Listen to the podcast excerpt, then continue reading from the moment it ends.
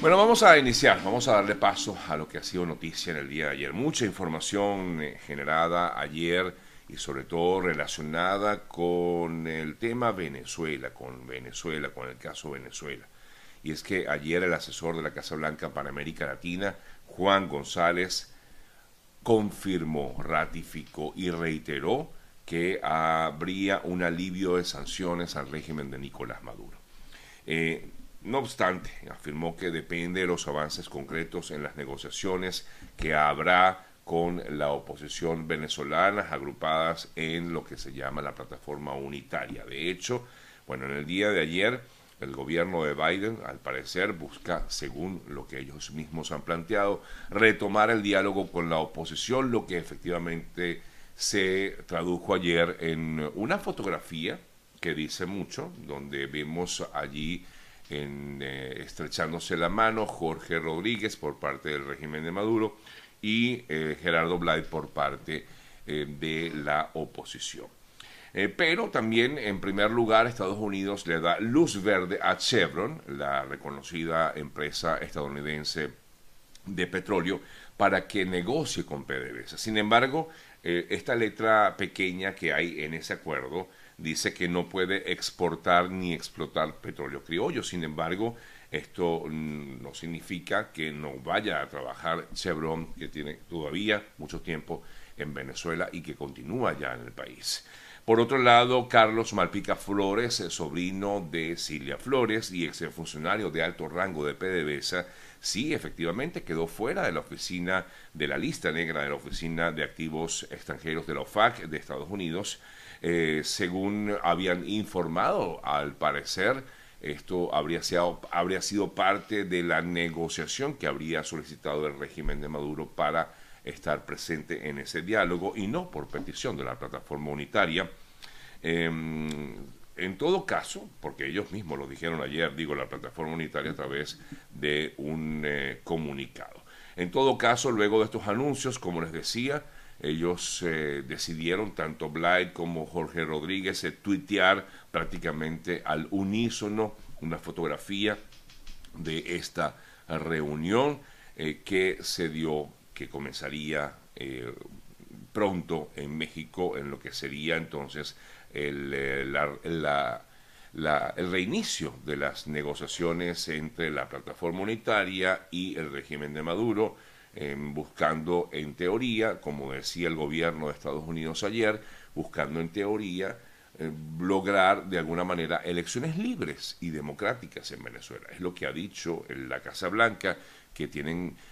como lugar llegar eh, el objetivo de estas reuniones, conversaciones, diálogos, negociaciones, es eso, elecciones libres. Ahora, no sabemos si esas elecciones libres son las del año 2024 o si habría unas elecciones libres previas al año 2024, que es cuando se realizarían en todo caso las elecciones presidenciales en Venezuela.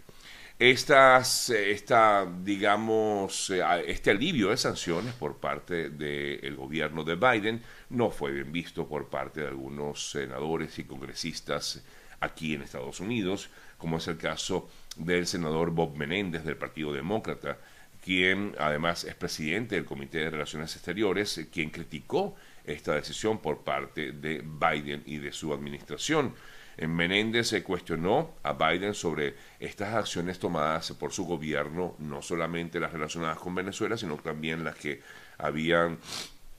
eh, se habían dado con Cuba en este alivio también de alguna manera de medidas en contra de Cuba pero comentó Menéndez y leo textual lo que dijo Bob Menéndez. Hay una acusación de narcos empoderados en su país. Cualquier decisión para regresar a estas negociaciones entre el régimen y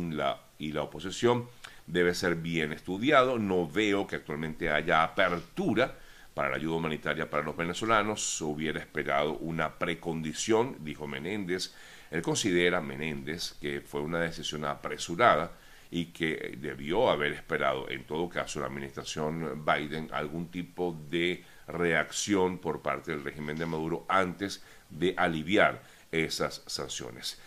Eh, entre tantos temas, al ser consultado, por cierto, sobre la salida de Malpica Flores de la lista de sancionados, Menéndez dijo que este era prácticamente un obsequio que le estaba dando Biden al régimen de Maduro. Por su lado, otro mm, y crítico, muy crítico eh, en relación con todo este tema es Marco Rubio y en este caso el senador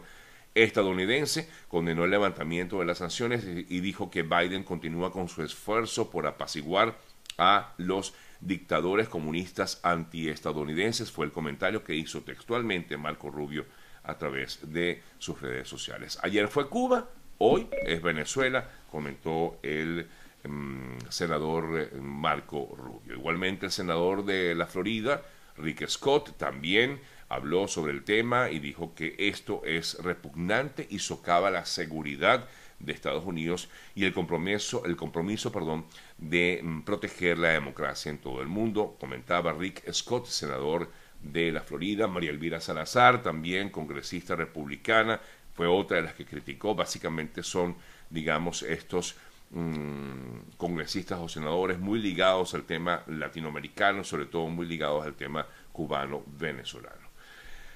Parte de justamente lo que fue en el día de ayer esta decisión de aliviar las sanciones eh, eh, a favor, en este caso del régimen de Maduro, por supuesto, eh, como era de esperar, el gobierno o la administración de Maduro pues habla de que esto es una respuesta a esta solicitud que ha hecho el régimen de Maduro desde hace tiempo y aspira a que esta medida sea absoluta luego de afirmar que ha verificado y confirmado el permiso concedido a Chevron y espera, como decía Delcy Rodríguez ayer, Venezuela aspira a que estas decisiones inicien el camino para el levantamiento absoluto de estas sanciones que afectan al pueblo venezolano. Fue el comentario que dio a conocer o que dijo en el día de ayer Delcy Rodríguez luego de enterarse de este alivio de sanciones por parte de la administración Biden.